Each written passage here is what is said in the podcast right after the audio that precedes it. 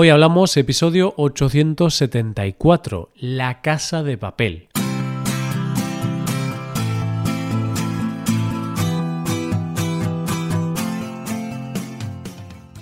Bienvenido a Hoy Hablamos, el podcast para aprender español cada día. Ya lo sabes, publicamos nuestro podcast de lunes a viernes. Recuerda que los suscriptores premium pueden acceder a varias cosas, a la transcripción completa del audio, a ejercicios y explicaciones para trabajar vocabulario y expresiones y a un episodio extra del podcast cada semana. Hazte suscriptor premium en hoyhablamos.com. Hola, oyente, ¿qué tal estás? ¿Cómo te suenan 2.400 millones de euros?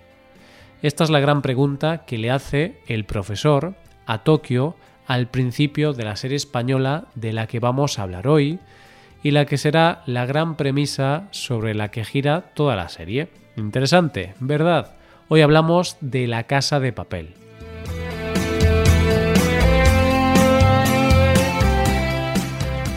Opinión previa y tenaz, por lo general desfavorable, acerca de algo que se conoce mal.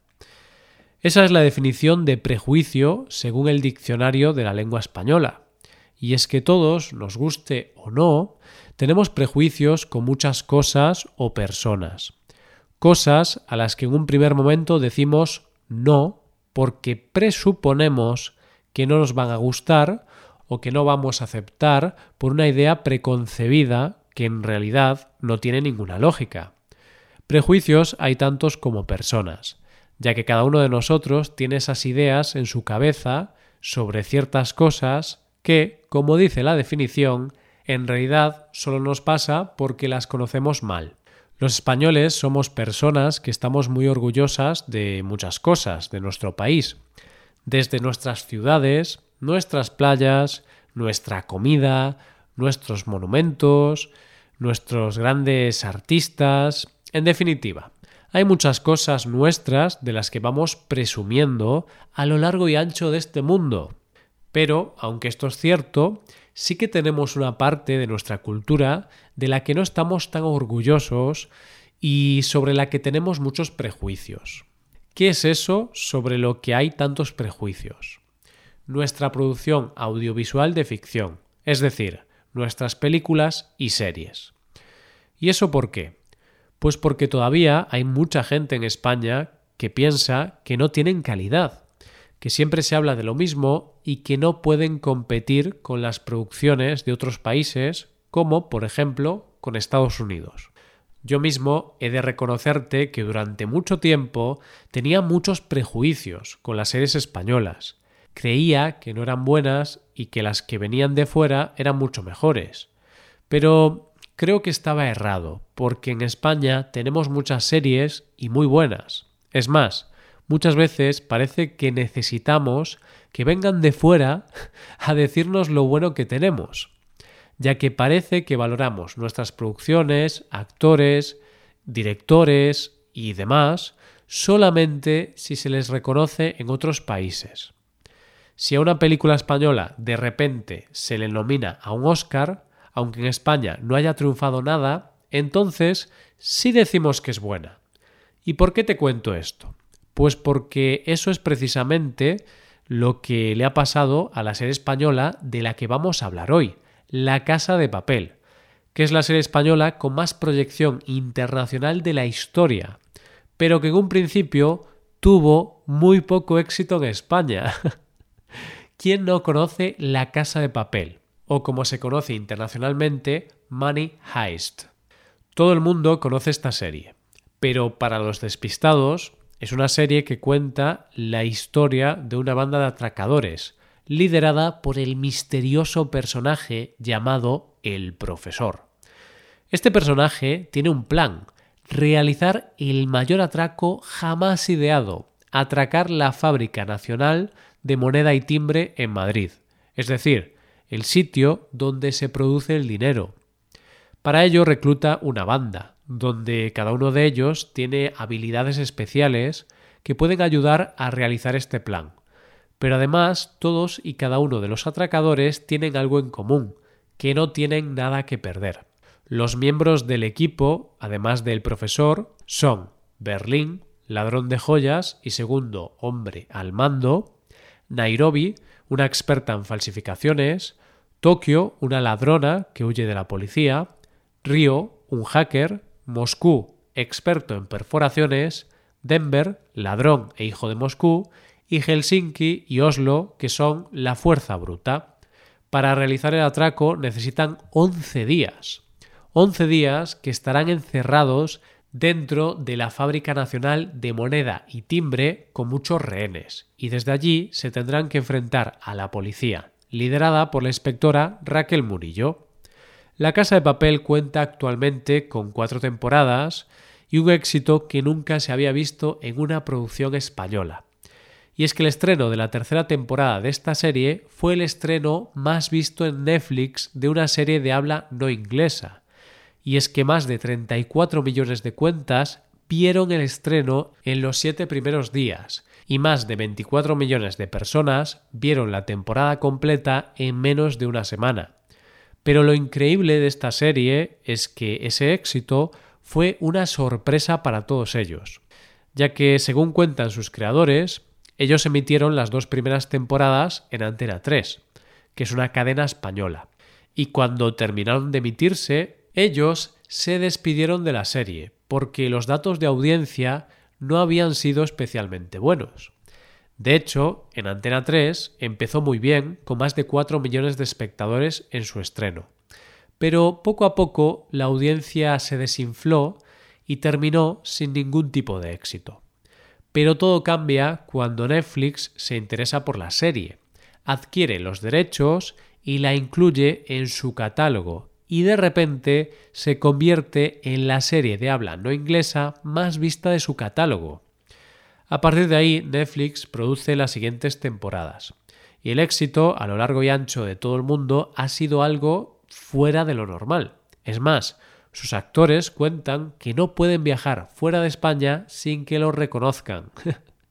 Pero el éxito no es solo de público, ya que esta serie se ha convertido en la primera serie española en conseguir un Emmy internacional como mejor drama y compitiendo con 44 producciones de 20 países diferentes, que se dice pronto. Cuando vemos el argumento de la serie, podríamos pensar que esta historia ya la hemos visto antes. Entonces, ¿por qué ha tenido tanto éxito? Porque, aunque es cierto que el argumento lo hemos podido ver antes, está contada de una manera muy especial. Los creadores siguen la norma de contar lo de siempre como nunca. Es decir, casi todo está inventado en cuanto a argumento se refiere, pero la clave está en contarlo de una manera original y nunca vista. En primer lugar, la historia la cuenta una voz en off, Tokio, una de las atracadoras.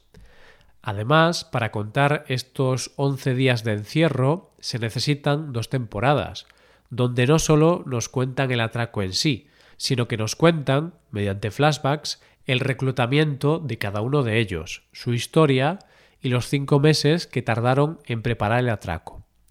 Cuando ves la serie está claro que te interesas por la historia del atraco y sigues viendo la serie con la idea de que te respondan a la pregunta de si conseguirán salir de allí con vida. Pero lo cierto es que una gran parte de su éxito son sus personajes, ya que son unos auténticos antihéroes, unos perdedores, unos personajes muy interesantes de los que quieres saber más conforme avanza la trama y con los que sientes una empatía inmediata. Y es que una de las cosas más inteligentes que hacen en esta serie es que cada espectador puede sentirse un poco identificado con algún personaje, porque son personajes que cuentan las vidas de personas reales. No son esos héroes de películas que están por encima del bien y del mal, son personajes de carne y hueso, lo que hace que cuando los ves puedes pensar que podría ser tú o alguien que conoces, porque sus problemas de fondo, aparte de que sean delincuentes, son problemas muy humanos que podemos tener todos. El público, desde un primer momento, empatiza completamente con ellos, y lo único que deseas cuando la estás viendo es que se salven, que roben el dinero y que consigan escapar para tener una segunda oportunidad en sus vidas. Y es que es esa una de las claves del éxito de esta serie. No roban por robar, roban a los ricos. Son una especie de justicieros que hacen una revolución del pueblo. Es la clásica historia de Robin Hood, un ladrón al que todo el mundo apoya porque roba a los ricos para dárselo a los pobres. Y puede haber algo que empatice más con la sociedad que robar una fábrica de dinero. A nivel narrativo es una serie con la que te mantienen en tensión constantemente, porque dan unos giros de guion súper interesantes. Y los cliffhangers, o lo que es lo mismo, los finales con tensión de cada capítulo, te dejan con ganas de saber qué pasa después. Por culpa de esto, yo, cuando me pongo a ver La Casa de Papel, puedo ver tres o cuatro episodios seguidos sin darme cuenta. Además, que los personajes estén encerrados da mucho juego a esta serie. Eso da tensión no solo a la trama, porque tienen que escapar, sino a los personajes, ya que crean tensión entre ellos, peleas y situaciones que pueden provocar que todo salga mal. Y otra cosa curiosa es que el grupo de atracadores está dentro, encerrado, pero el profesor está fuera, y es él el líder del atraco, quien les va dando indicaciones. Y en la serie, poco a poco, se empieza a ver que realmente el único que sabe el plan completo es el que está fuera. Y los de dentro, en muchas ocasiones, actúan como ratones ciegos, sin saber cuáles son las partes del plan. Así que los espectadores solo rezamos porque la policía no consiga encontrar al profesor, porque sabemos que sin él los atracadores con los que hemos empatizado están totalmente perdidos. Pero una de las características más importantes de esta serie es su iconografía o símbolos, que ya son conocidos y reproducidos en todo el mundo. Los atracadores van vestidos como los rojos y caretas con la cara de Dalí, un famoso pintor español que se caracterizaba por ser bastante excéntrico.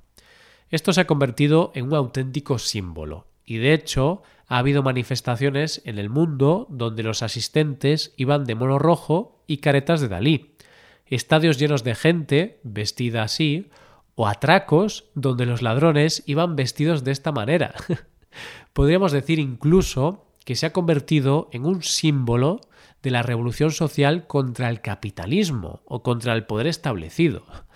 Pero, sin duda alguna, si por algo es conocida esta serie, es por la canción Bella Ciao, que ellos utilizan como himno y que ya se ha convertido en un himno para el mundo.